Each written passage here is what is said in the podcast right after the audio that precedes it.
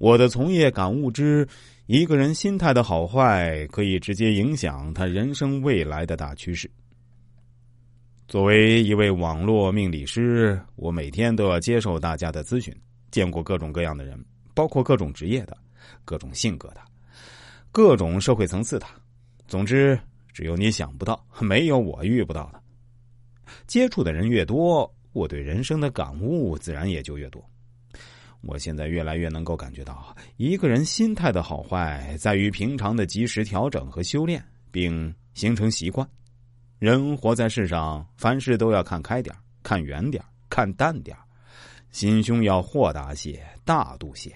相信任何事情的发生，必有利于我，且办法总比困难多，也就没有流不出的水和搬不动的山，更没有钻不出的窟窿和。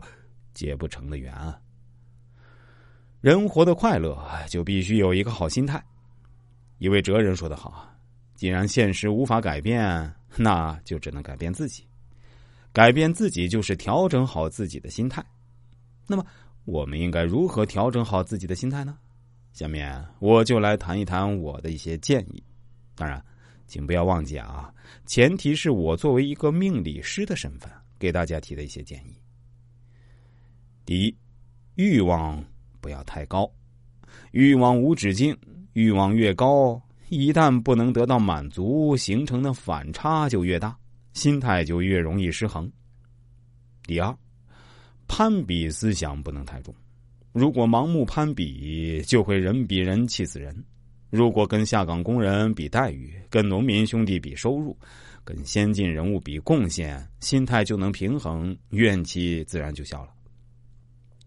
第三，要学会忘记啊，不要对过去的事儿耿耿于怀，过去的事儿就让它过去，这样才会少了许多烦恼，心情才能舒畅。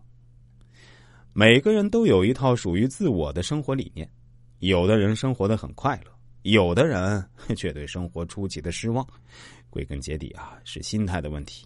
生活中总是会出现很多突如其来的灾难，会让人突然陷入一种茫然。焦急、狂躁的情绪当中，更有甚者对生命产生了绝望。